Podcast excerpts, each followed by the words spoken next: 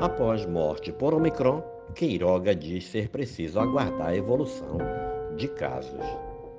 O ministro da Saúde, Marcelo Queiroga, afirmou à imprensa que há uma preocupação com o aumento do número de casos da variante Omicron do coronavírus no Brasil, mas que em relação ao primeiro óbito confirmado pela nova variante, ainda é preciso aguardar para maiores conclusões e que nada muda na estratégia da pasta.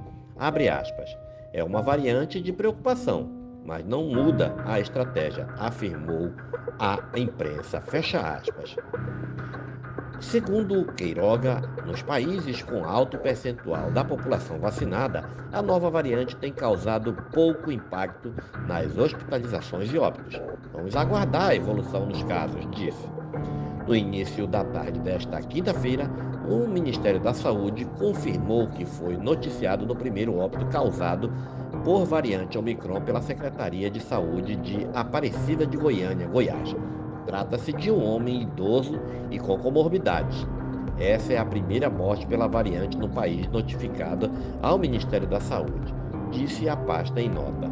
Um levantamento da plataforma World Windata mostra que nova variante do coronavírus já é responsável por mais da metade das infecções no país e que casos explodiram em duas semanas. A variante Omicron do coronavírus já é dominante no Brasil sendo responsável por 58,33% dos casos de Covid-19 sequenciados no Brasil. Queiroga admitiu o crescimento nos casos de nos últimos dias. Afirmou se tratar de uma consequência da maior capacidade de transmissão da Omicron e das festas de final do ano e ressaltou a pasta tem acompanhado a evolução da doença.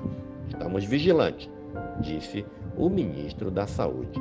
Este é mais um podcast do site newsrondônia.com.